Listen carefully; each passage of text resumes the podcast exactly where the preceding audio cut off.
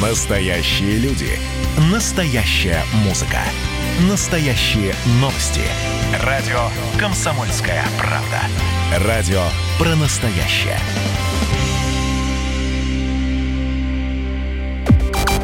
Взрослые люди. Взрослые люди. Тут-то Ларсон и Валентин Алфимов обсуждают, советуют и хулиганят в прямом эфире. Доброе утро, друзья! Наконец-то мы дождались, как мы соскучились по вам за выходные. Эти выходные, зачем они только нужны, когда есть будние дни, когда мы с Валентином выходим в прямой эфир каждый день с 8 до 10 утра и общаемся с вами. Да-да, здравствуйте, дорогие друзья. Тоже очень рад вас видеть. Наконец-то, наконец-то. Тоже по вам очень скучал. А, всем вам хорошего дня, всем вам хорошей рабочей недели, такой ударный трудовой, чтобы к выходным следующим, которые вы, я понимаю, что вы ждать не будете, потому что как же это выходные, мы не услышим наших взрослых людей. Вот. А, чтобы к следующим выходным вы такие, фух, вот я постарался, вот я потрудился на этой неделе. Так, всем, кто проснулся, еще раз говорю доброе утро. Всем, кто движется в Москву, тоже говорю э, доброе утро. Будьте, пожалуйста, внимательнее, аккуратнее и особо никуда не спешите. Вот. Радио да. «Комсомольская правда». Ну что, э, самые главные новости, конечно, в любом случае так или иначе касаются эпидемиологической обстановки. Я ничего не поняла, но в эти выходные, когда мы ходили за продуктами, там, ездили по магазинам в нашем районном центре, опять э, э, все, все как-то ужесточилось в подмосковном. Значит, э, даже на улице перед пятерочкой местной там стояла женщина в маске, в перчатках и кричала, что в магазин без маски маски и перчаток, вход запрещен. А и вот эта женщина, прилав... которая стояла перед магазином и кричала, это вот из тех сумасшедших, которые, знаешь, э, нет, которые нет, в окна Валь, высовываются, разговаривают? Она была, в, она, нет, она была в форме сотрудника магазина, она просто оповещала граждан о том, что их не пустят в, за продуктами, если они пришли не по форме одетые. И э, при мне, вот когда я стояла, э, там, у нас там пекарня такая чудесная, пока я стояла в очереди, ждала свой хлеб, то тоже вот подходили несколько раз и говорили, ребята, ребята, ребята, не забудьте, не обратите внимание, одевайте маски, перчатки, все. У нас все возвращается, сказала она.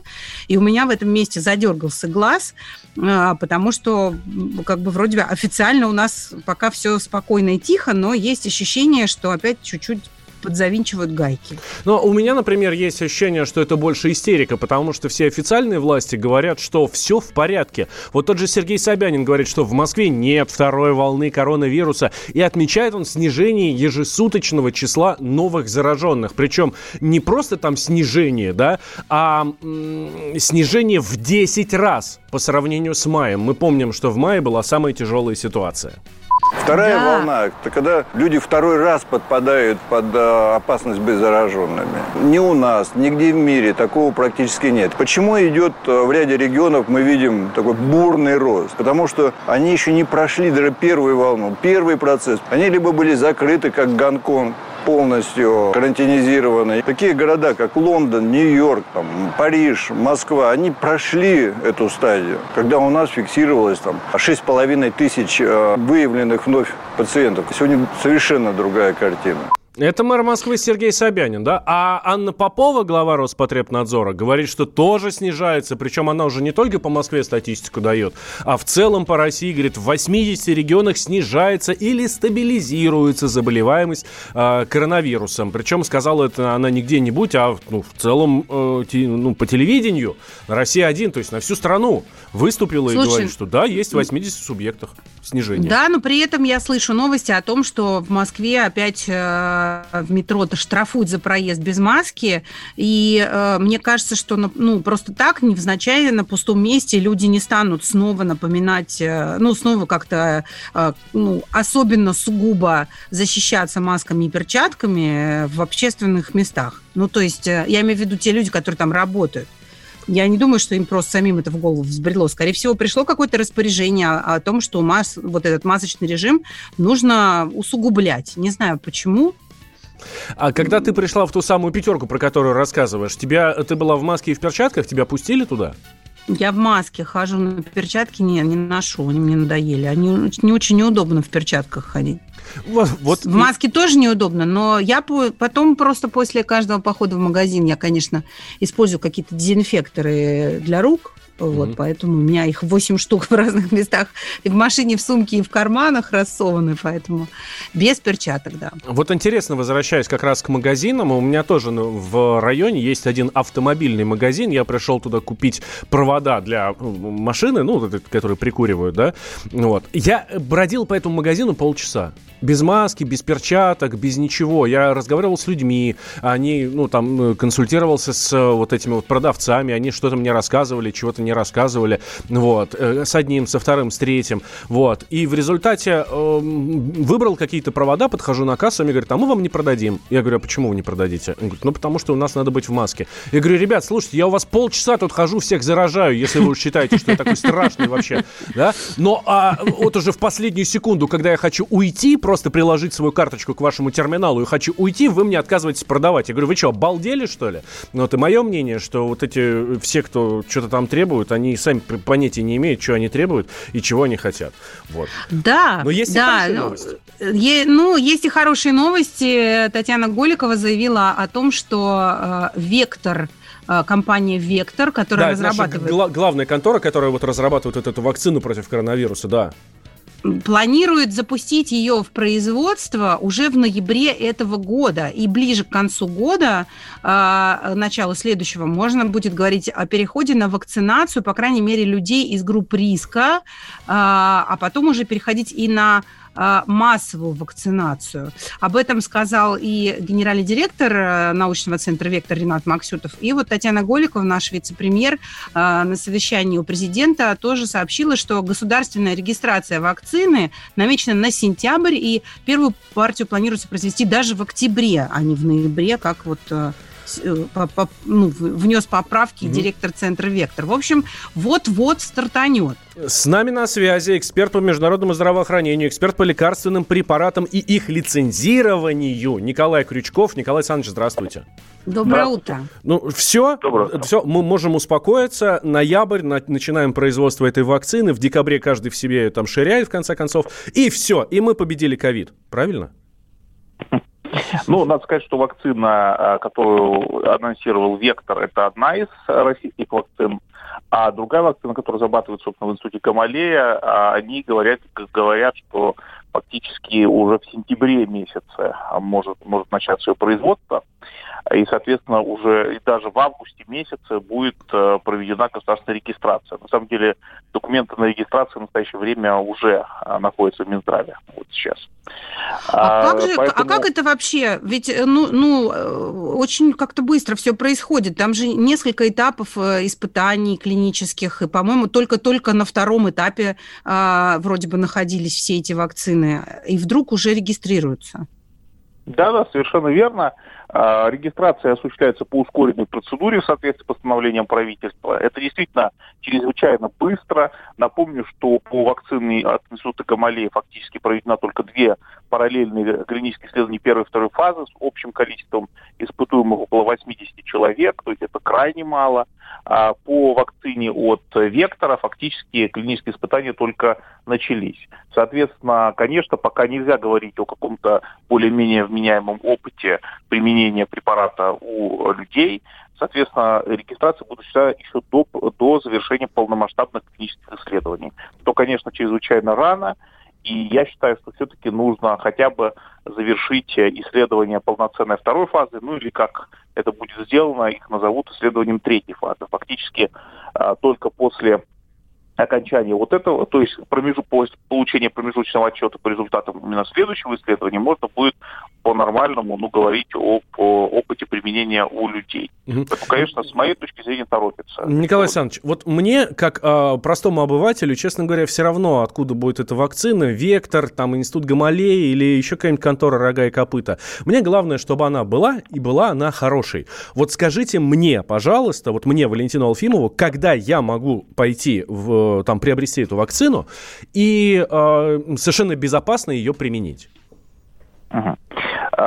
Первое условие для того, чтобы это сделать, необходимо, чтобы а, хотя бы были опубликованы промежуточные отчеты или резюме отчетов по завершенным клиническим исследованиям. То есть э, специалисты независимые должны вообще увидеть э, а, полученные результаты этих исследований. В настоящее время мы руководствуемся, ну, в первую очередь, э, пресс-релизами, да, или какими-то заявлениями в СМИ о, о результатах завершенных исследований или о промежуточных результатах исследований. То есть мы не можем точно говорить о том, какие результаты получены. Поэтому как только это будет опубликовано, можно будет определенно что-то говорить. Это первое. Второе по срокам. Если говорить о реалистичных сроков, то я бы, э, ну, самые такие ранние сроки, когда э, можно говорить о каких-то уже более-менее надежных результатах, я бы говорил о декабре этого года, но это самые ранние результаты, и, соответственно, регистрацию препаратов была э, правильно провести именно конце декабря, в начале ноября, и, соответственно, начать, ну, как какую-то осторожную вакцинацию э, где-то начиная, начиная с января-февраля следующего года, но никак не раньше. Никак угу. не раньше. Январь-февраль, хорошо, да, примерно туда. Спасибо большое, Николай Александрович. С нами Спасибо. на связи был Николай Крючков, эксперт по международному здравоохранению и эксперт по лекарственным препаратам и их лицензированию. То есть вы понимаете, да, что эксперт в, в этой области нам рассказал, что вот ну, январь-февраль и то-то вот осторожно, осторожно. Ну и помнишь, наши слушатели неоднократно, которых мы спрашивали о том, пойдете вы вакцинироваться или нет, как только вакцина появится в доступе, все говорят о том, что даже, ну, как ты говоришь, на уровне обывателя понятно, что вакцина сырая, э, народ говорит тогда, угу. вот я не уверен, э, мало испытана, будем смотреть. Вот э, у меня тоже такое настороженное отношение. Ну, поживем, увидим, как говорится, да, понаблюдаем за тем, как все дело происходит. Если будет хорошее, я, например, с удовольствием удовольствием, правда. Но вы же взрослые люди. А Госдума вас еще не запретила? Георгий Бофт. Политолог, журналист, магистр Колумбийского университета, обладатель премии «Золотое перо России» и ведущий радио «Комсомольская правда» авторскую программу Георгия Георгиевича «Бофт знает». Слушайте каждый четверг в 17.00 по московскому времени. А что такое деньги по сравнению с большой геополитикой? Мы денег тут не считаем. Взрослые люди. Тут-то Ларсон и Валентин Алфимов обсуждают, советуют и хуликанят в прямом эфире. А вы обсуждаете, советуете и хулиганите вместе с нами. 8 800 200 ровно 9702 наш номер телефона. Еще Вайбер с WhatsApp для ваших уже письменных э, сообщений. Плюс 7 967 200 ровно 9702. Вот. А признавайтесь, кто уже улетел отдыхать. Слушай, у меня вообще, знаешь, какая новость колоссальная? Э, у меня э, очень хорошие друзья застряли в Перу в Новый год, поехали ну, туда, значит, угу. экзотически отдохнуть, и начался карантин, и они вот с Нового года просидели там в провинции Куско. Вообще абсолютно, они, в Перу вообще ничего не работало, никуда не летало, нигде, ни внутри страны, ни тем более за ее пределами. В общем, они там более-менее уже адаптировались. можно было пешком всю страну пройти, мне кажется. Да, да, их никто особо не вывозил оттуда. В итоге чудом каким-то, значит, они сейчас через Голландию прорвались и э, летят домой. И ты прикинь, как они вылетели, и через два дня все опять закрыли, ужесточился карантин. То есть, э, э, мне кажется, есть люди, которые, наоборот, постараются больше никуда не летать, но, тем не менее, те, кто все-таки сидел э, всю эту самоизоляцию в России, уверенно рвутся не только по России летать, но и за границу. Кстати, в этом году, конечно, совершенно поразительная лента у всех друзей в социальных сетях. Просто люди выбирают такие сумасшедшие маршруты, Валь. Карелия, это самый лайт. Люди ездят на Кольский полуостров, восходят на Эльбрус. Одни мои знакомые, представляешь, едут в Тверскую область на неделю участвовать в масштабнейшей реконструкционной игре, которая длится неделю и посвящена там одной популярной игре. В общем, у них там дома, эльфы, орки, огры, они шьют костюмы, они там строят себе какие-то целые города и укрепления, у них там какая-то иерархия. И целую неделю взрослые люди вот так отдыхают. Слушай, ну это же было и раньше так. Ну, почему-то удивляешься? Ну, это не было в, таком масштаб, в таких масштабах. Мои знакомые, по крайней мере, этим не занимались. Да, ну потому что сейчас больше заняться нечем. Но все, пришло 1 августа, вот буквально в субботу самолеты полетели, туристы загрузились и отправились там в Турцию. Вот, сейчас 10 число будет, это вот уже ближайшие выходные, да, ну или там после выходных, уже там понедельник. Вот, полетят уже не только во всякие там Стамбулы и Лондоны э, и Анкары, но еще и в Анталию, в Бодрум, ну, в общем, вот тот самый, в общем, э, вспомнит Турция тот самый наш Тагил, да, который мы очень любим смотреть по телевизору. Вот, а еще с 15 августа в Женеву можно будет улететь, вот, и формально даже открыли сообщение с островом Занзибар в Танзании. Правда, прямых рейсов туда нету, но он, ну, собственно, ну, открыли, вот. Не удивлюсь, у нас же еще границу с Абхазией открыли, вот не удивлюсь, если перелеты в Абхазию тоже откроют. Бог с ним, что туда самолет не летает, потому что ни одного аэропорта нет там нормального человеческого. Но да, но при этом, э, при, при этом э, сообщается, что переговоры ведутся с десятками стран о том, чтобы открыть границы. И вот хотелось бы понять все-таки, на что можно еще надеяться и когда я попаду в свою любимую Норвегию. У нас на связи член президиума Альянса туристических агентств Российской Федерации Александр Макрчан. Доброе утро. А, доброе тута, доброе Валентин. А, вот смотрите, тут э, ходят слухи, что с 11 августа Россия разрешит полеты вообще везде. Верите слухам? И нам верить им? Или это все чушь? Нет, Валентин, я думаю, что все-таки это, к сожалению, остается не более чем слухами, хотя бы потому, что есть решения других стран, э, да, о том, что они, э, например, до конца августа точно не будут принимать россиян, да, поэтому э, как бы Россия не стремилась что-то открыть, да, но если нас не ждут другие страны. И наоборот, кстати, некоторые страны уже объявили официально, что они ждут нас, да, например, Хорватия, например, Арабские Эмираты, но мы да, э, не готовы туда отправлять наших людей. То есть вот, вот такой, это взаимный процесс. Да, То есть интересно получается, вот, что... Абхазия долго говорила, что это угу. взаимный процесс, и вдруг внезапно в пятницу вечером да, было решение угу. об открытии субботы. То есть получается, Абхазии. что по каждому направлению должно быть два решения. Одно с их да. стороны, а другое с нашей стороны. Да, да, это, это как минимум два. На самом деле даже бывает больше, когда страна входит в какой-нибудь союз, вот, например, как Евросоюз, да, uh-huh. там, как Шенгенская зона. Вот то, что э, Швейцария открыта, вот да, все это об этом громко говорят, но мало кто говорит о том, что нельзя прилететь в Швейцарию просто с туристической целью. Нужно э, с какой-то особой целью туда прилететь, да? Ну, либо иметь вид на жительство, либо быть гражданином Швейцарии, либо хотя бы приехать на лечение в Швейцарию там, или на учебу, на обучение, да? А вот просто приехать поотдыхать на Женевском озере нет, нельзя. Э, но об этом мало кто говорит. А, Александр, а проясните все-таки историю с Танзанией, потому что, я не знаю, это, эта тема не дает мне покоя. Почему вдруг а, а, мы открылись, а, и, и как, почему вообще Танзания внезапно стала таким туристическим направлением для России? Смотрите, на самом деле это давнее туристическое направление. Как минимум в Танзанию мы летаем уже года три, да, вот на Занзибар. Это не вчера это было. Вот, э, ну, на самом деле, мне просто кажется, что нужно было какое-то открытие из Африки, да, вот эти вот э, открытия из Европы, это Великобритания, открытие из Азии, это Турция, и вот какое-то открытие из Африки, вот нашли вот такую африканскую страну, и, пожалуйста, вот э, Танзания, да. Э, конечно, Танзания воспринимается у россиян как чисто зимнее направление. В конце октября уже запланированы два рейса в неделю на больших самолетах 500 местных на Занзибар. Один рейс в неделю из Петербурга запланирован.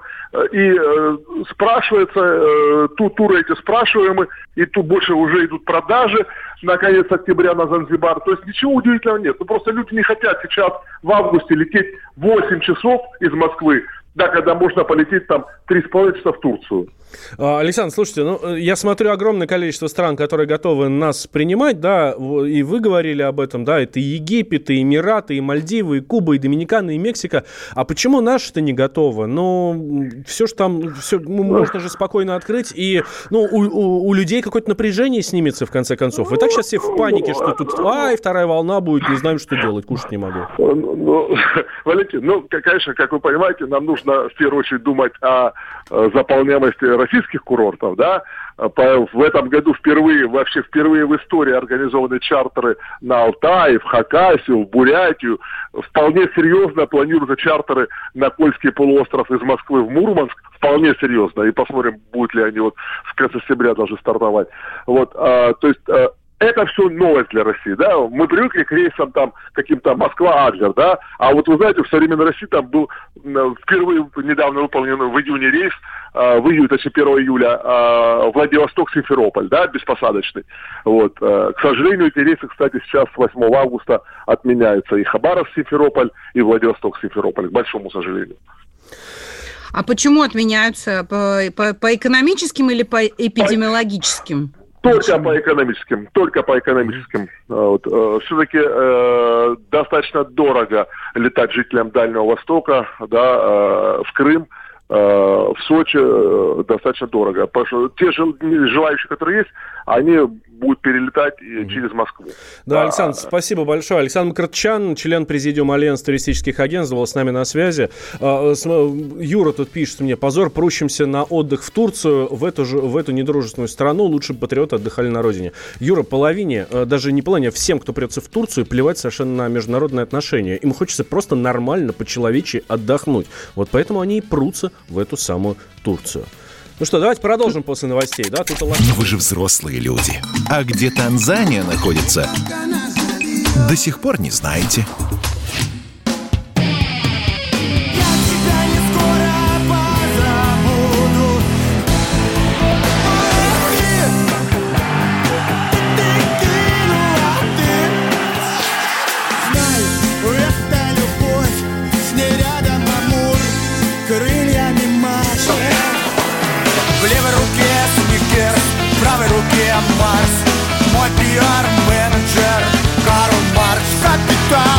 «Комсомольская правда». Радио поколения Ляписа Трубецкого. Взрослые люди. Взрослые люди. Тут-то Ларсон и Валентин Алфимов обсуждают, советуют и хуликанят в прямом эфире.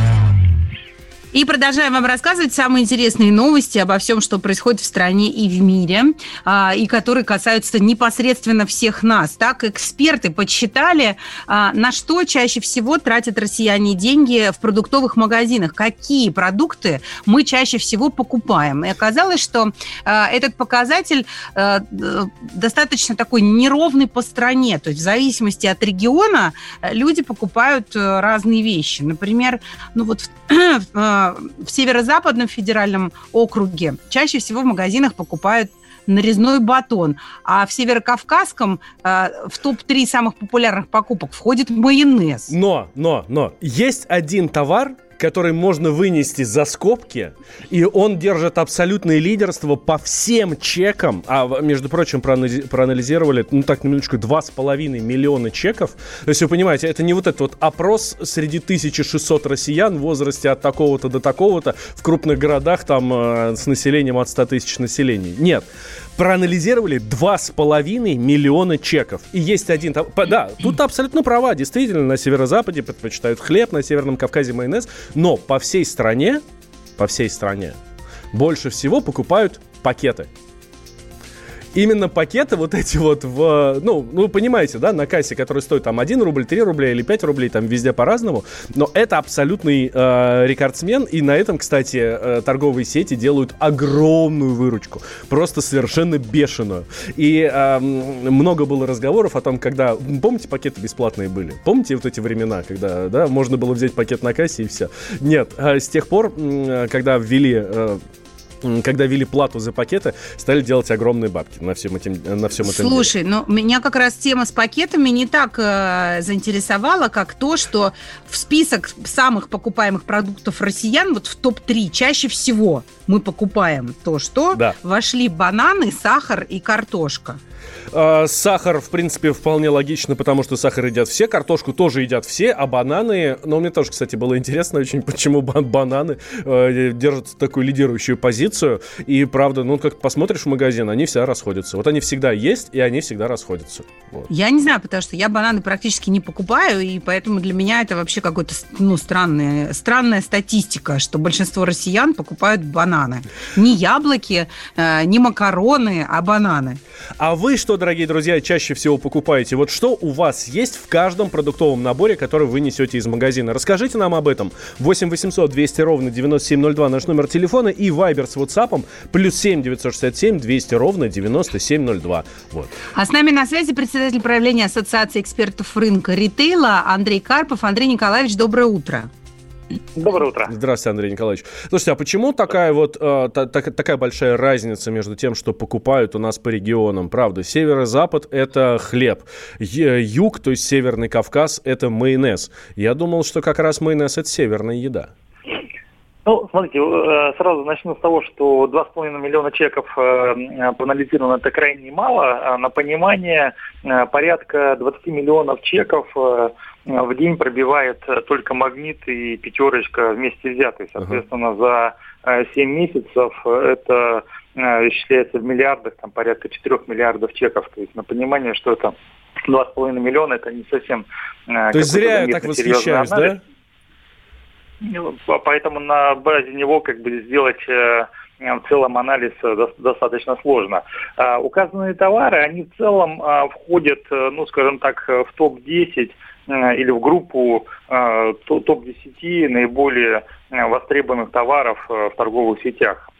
А, если относительно, например, бананов, ну, бананы это такой конкурентный товар яблокам, а с учетом того, что яблоко сейчас где-то в два с половиной раза дороже, чем бананы, то, конечно же, бананы на сегодняшний день из фруктов это, наверное, самый востребованный товар, потому что он по цене, ну, просто-напросто доступный. Поэтому этот товар пользуется спросом. В целом, конечно, э, все-таки, если тут, тут тоже нужно в части востребованности а, смотреть, этот топ любой строится, исходя, например, из количественных показателей там, или денежных показателей. Это тоже такая достаточно заметная разница. Можно пакетов продать э, миллиард, а заработать на них, например, э, значительно меньше, чем на каких-то других товарах. Ну, я условно. Вот. Обычно такой вот основной топ продав... самых продаваемых товаров это Э, действительно э, хлеб, э, лекарства, сигареты, алкоголь, там, безалкогольные напитки. А от региона к региону может немножко меняться баланс спроса, но ну, в целом в группе товаров такого постоянного спроса находится и мясо, там полуфабрикаты, различные замороженные продукты, яйцо куриное, молоко коровье, мука и макаронные изделия, сахар – Э, черный чай, крупы, овощи, ну и, соответственно, обычно это яблоки и бананы, но говорю, сейчас э, спрос на банан просто превышает. Это вот, как, как правило, э, обычный вот некий такой топ основного спроса в среднем по стране. Но мы можем говорить все-таки о том, что у нас есть какая-то сегментация вот этого продуктового рынка в зависимости от региона, да, где это, ну, например, там, я не знаю, допустим, на Кубани у людей свои овощи, поэтому они меньше покупают свежих овощей, а больше покупают там каких-нибудь полуфабрикатов. Или все-таки достаточно сглаженная картина? А, в среднем именно, как говорить, вот именно как топ-десятка, например, она в целом по стране более-менее постоянна. Она может смещаться только в зависимости от спроса а, в том или ином а, отдельно взятом регионе. Как вы справедливо заметили, например, на югах там продукции больше может быть собственной, соответственно, человек может меньше покупать это, этого товара в магазинах. Но надо отметить, что последние годы люди старались меньше а, самостоятельно выращивать а, а, продукты питания какие-то, какие-то овощи, фрукты. А, соответственно, ну это не обязательно сразу, что если это юг, то это значит у, всех абсолютно там свои овощи и фрукты. А почему меньше стараются? Почему люди стараются меньше их выращивать? Потому что дешевле в магазине купить? Ну, чаще всего, во-первых, первое, не у всех есть такая возможность, не у всех э, есть дачи, приусадебные э, какие-то участки, это раз. Второе, да, действительно, э, зачастую, э, если у человека доходы позволяют, то он начинает считать деньги и понимает, что э, вырастить товар, вырастить продукт, это тоже достаточно серьезные затраты и как правило, картошка, там, томаты оказываются дороже, чем купить их в магазине. Понятно. Спасибо большое. У нас на связи был представитель направления Ассоциации экспертов рынка ритейла Андрей Карпов. В общем, а, а, исследование это, оказывается, не, так, не такое уж и масштабное. Да? 4 миллиарда чеков это за 7 месяцев только в одном магните. Это, конечно, сильно вообще цифра, да, так в масштабах просто Слушай, ну, представить ну, себе. За, ну, зато статистика очень интересная, правда. Вот то, о чем пишут, э, мне, мне действительно интересно, что покупают в разных регионах. И я, кстати, абсолютно согласен с нашим экспертом, да, что стали меньше выращивать своей собственной продукции, вот, потому что э, очень же сейчас и распространенная вот эта история, да, когда там бабушкам, родителям говоришь, слушай, ну чего ты с этими огурцами мучаешься, чего ты с ними паришься? Ну, ну, ну, ну я схожу тебе в магазин и куплю этих самых огурцов. Ну что, ну зачем? Ну зачем? Ну, ну, это процесс, я не знаю. У меня, наоборот, все друзья, которые катапультировались в этом году в самоизоляцию в какой-то загород, все угу. постят э, фотки и присылают, значит, гордые э, картинки своих огурцов, Слушай, кабачков, ну ладно, это, цукини, это клубник и это так далее. Это не показатель, это хобби. Давай, давай ну, почитаем может быть, да. сообщение, которое нам пишет слушатели. Так, сыр, творог всегда есть в холодильнике, пишет нам е- Елена. Обязательно покупаю гречку, сметану, хлеб и помидоры. Это уже следующее сообщение. А, а, мясо едим каждый день, но закупаем раз в неделю. Вот. А еще хорошее сообщение. У нас всегда в пакете что-то из сладкого к чаю. Вот это классно, вот это показатель.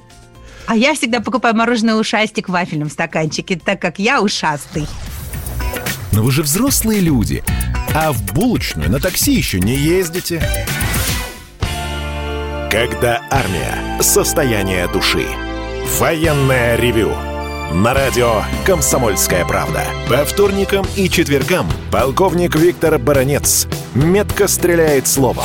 Победа и победитель – это для нас свято. Если вам поплевать на это хочется, то это на соседнюю радиостанцию. А полковник Михаил Тимошенко подает снаряды. Вся правда о настоящем и будущем наших вооруженных сил. Ну и немного армейских байк. Медведя можно научить стрелять из автомата. В прямом эфире. Слушайте и звоните. Военное ревю. По вторникам и четвергам в 16.00. По московскому времени. Никто не уйдет без ответа. Взрослые люди. Взрослые люди. Тут-то Ларсон и Валентин Алфимов обсуждают, советуют и хуликанят в прямом эфире. Возвращаемся. Прямой эфир. Радио «Комсомольская правда». Я Валентин Алфимов. Тут Ларсен тут вместе со мной. Вот. Говорим про самые главные темы дня. И давайте уж тогда, у нас не так много спорта в нашем эфире, а здесь прямо такое событие.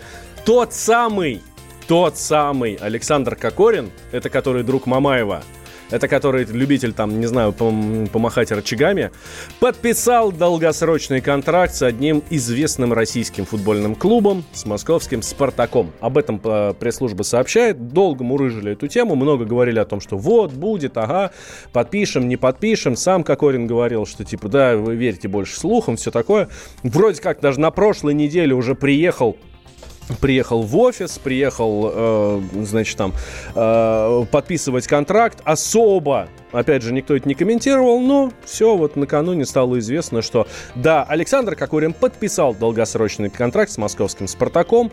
Э, присоединился он к клубу на правах свободного агента, то есть «Спартачок» за него ничего не заплатил ни «Зениту», никому. 31 июля у «Зенита» истек контракт, ну и, соответственно, вот 1 числа э, подписали новый. Э, концовку прошлого сезона Кокорин провел в Сочи, целых 7 мячей забил в 10 матчах и пробил отметку в 100 голов в своей профессиональной карьере. Ура, молодец, большой спортсмен и все такое. Подписал Спартак его на 3 года, там 3 плюс 1 у него формул, э, формула и, по-моему, на 3 миллиона евро в год. Я тут специально посчитал, э, соответственно, в месяц за вычетом налогов они же тоже 13% платят, да, вот за вычетом вот этих вот 13% он будет зарабатывать 19 миллионов рублей в месяц. С чем я вас, друзья, и поздравляю. Великий футболист Александр Кокорин. А, Валь, Валь, подожди, но ты серьезно радуешься? Это же вроде бы «Спартак» твоя любимая команда, ты за них болеешь? Или иронизируешь? Я не поняла. Я иронизирую, э, я ерничаю, и я это такой сарказм. Я, честно говоря, не очень понимаю, почему надо было подписывать Кокорина. Особенно, то я не против того, что подписали Кокорина, хотя, ну, против на самом деле. Он воспитанник футбольного «Динамо», он много раз говорил о том, что он никогда в жизни не перейдет в «Спартак», не, оденет, не наденет спартаковскую футболку, но спартаковскую футболку надел, и вот что даже в этой футболке а, заявил здесь вот э, в раздевалке. Привет. Сделаем красиво. Сделаем красиво. Андрей Вдовин, а, спортивный обозреватель комсомолка с нами на связи. Да, тут что, что, что, что? Ну, э, ну за 30 миллиона евро можно и красиво, конечно. Ну да. да, ну да, ну да. А теперь мне за него болеть надо, радоваться его голам. Андрей, привет. Доброе утро. Привет, привет. Слушай, ну с имиджевой точки зрения это провал. Э, да, в общем-то, и со всех других точек зрения тоже может быть получиться не очень хорошо. Да? 3 миллиона евро в год, это значит за весь контракт, это где-то по нынешнему курсу миллиард рублей, да, Кокорин должен получить. И эти деньги вряд ли отобьются у Спартака, потому что я напомню, что Кокорину уже 29 лет. Да, мы привыкли, что это золотой мальчик, которому все прощается, что он такой весь наш талантливый, такая надежда, огромная большая надежда футбольной России. Но ему, тем не менее, уже скоро тридцатник. Да, а это значит что? Значит, значит, Спартак вряд ли его продаст да, вряд ли он отобьет эти деньги. Значит, это деньги просто, которые надо тратить здесь и сейчас, и надеяться, что Кокорин не попадет ни в какой скандал. Слушай, а Слушайте, а... ну а что это такое? Это какой-то крик о помощи, что ли? Вот э, больше у Спартака нету кадров, или у нас в России футбол э, настолько плохо развивается, что нет молодых, перспективных, талантливых, что надо здесь вот... Ну... все вместе, все вместе, о чем ты говоришь, здесь все вот прям один к одному. И плюс еще есть один довесок, да, потому что Леонид Федун поссорился с «Зенитом». Я напомню, что Кокорин принадлежал «Зениту», у него закончился контракт, и мне кажется, что это в том числе и личная история. Леониду Федуну было принципиально забрать игрока у «Зенита». И, в общем, он это сделал. Слушай, ну у какого «Зенита»? Он в Сочи играл, и «Зенит» его видеть не хотел у себя в, в клубе.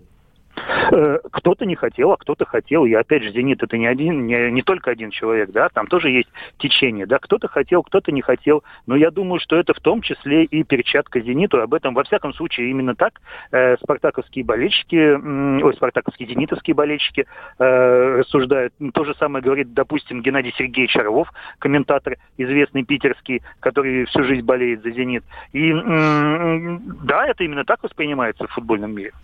А, что, да, Валь, прости. Что мне, ты, что... Твоя команда, ты задавай вопрос. Слушай, ну правда, вот с имиджевой точки зрения, мне как болельщику, э, что делать? Мне, мне, ну, и мне, и всем остальным 40 тысячам, которые ходят на стадион. Мне болеть за человека, который говорит, что я никогда надену э, футболку Спартака. Но ты же, ты, ты же болельщик Спартака, а не болельщик Кокорина, правильно? Мне кажется, что очень правильно будет э, очень переживать за клуб, да, и радоваться голам, если Кокорин их будет забивать. Э, и мне кажется, что главное, да, это та польза, которую может, возможно, принести этот игрок. Может принести пользу? Может. Увлекающаяся натура Саша Кокорин, увлекающаяся. Может он первый сезон хотя бы вот на этих эмоциях э, сыграть очень здорово? Может. Но значит, мне кажется, за это и стоит поболеть.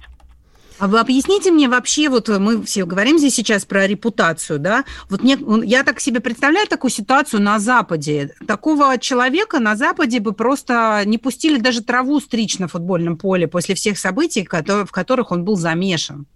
Я а думаю, почему мы человека так... на Западе, на Западе э, талант, у человека такого таланта была бы более профессиональная вокруг команда, пиарщиков и так далее и тому подобное. Угу. И любой косяк э, вне футбольного поля, они бы каким-то образом даже монетизировали, да, каким-то образом даже это делали бы. Да, я думаю, что сейчас бы, будь на месте Кокорина как звезда европейского футбола, уже бы и книга вышла, как я там в, в тюрьме э, сидел и преодолел кучу-кучу всяких э, вызовов, да, э, в мой адрес. Как Э, и вообще какой я белый, замечательный пушистый, да, и, в общем, готов э, рвать э, душу и сердце за любой куб, который мне предложит больше трех миллионов долларов. И чего, его кто, и кто-нибудь бы его купил? Ну, я думаю, что да, что потому что скандальность всегда можно монетизировать. Да, Слушай, и... ну, а одно дело скандальность, понимаешь, когда ты, я не знаю, там, а, ну, угнал машину, или, я не знаю, там, а, налоги не заплатил, или а, с девушкой своей поссорился. А тут ты просто тупо, ну, побил человека, ну, ты разбойник. ты бандит. Ну, И помимо, э, того, что, это помимо того, что он размахивал мус- э, стулом в кофемании, да, там же было и много других косяков, да. Э, Там было и шампанское в Монако, я напомню, да, помните всю эту громкую историю, как мы после Евро-2016 провалились, и ребята поехали в Монако отмечать это дело э, с, с большим огромным размахом. Там было еще много чего такого интересного. Там были и пальба из пистолетов, там и э, были тачки э, какие-то за безумные цены, и кроссовки за 35 тысяч долларов. Да, все было, да. Но он, опять же, но при этом, да, мы не будем забывать, что Кокорин умеет играть в футбол, когда захочет. Действительно, реально умеет. Ну, потому что, ну, его превратили в такого золотого ребенка, золотого, который вот, ну, вот, все тебе прощается. Он же в, в общении, он очень приятный э, человек, я вам серьезно говорю. С ним приятно пообщаться, хорошо, замечательно. Он умеет разговаривать с людьми, он умеет нравиться, да, но при этом у него такая какая-нибудь там пуля в голове. И когда она вырвется, когда она выстрелит, совершенно невоз- невозможно. Ладно, ждем, Андрей, тебя вместе с Александром Кокориным в нашей студии. У нас здесь на радио «Комсомольская правда». Андрей Вдовин, спортивный обозреватель «Комсомольской правды», был с нами на связи. И вот, кстати, Андрей сказал про кроссовки. Помните вот эти кроссовки, самозашнуровывающиеся из фильма «Назад в будущее»? Они первые появились в мире у Александра Кокорина. Это чистая правда. Давайте после новостей продолжим, не переключайтесь никуда. Но вы же взрослые люди. Пора уже серьезными делами заняться.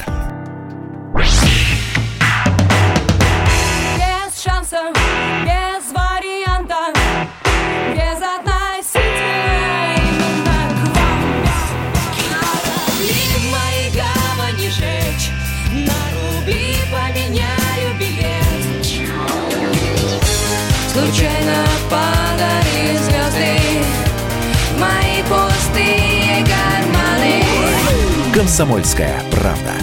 Радио поколения Земфиры.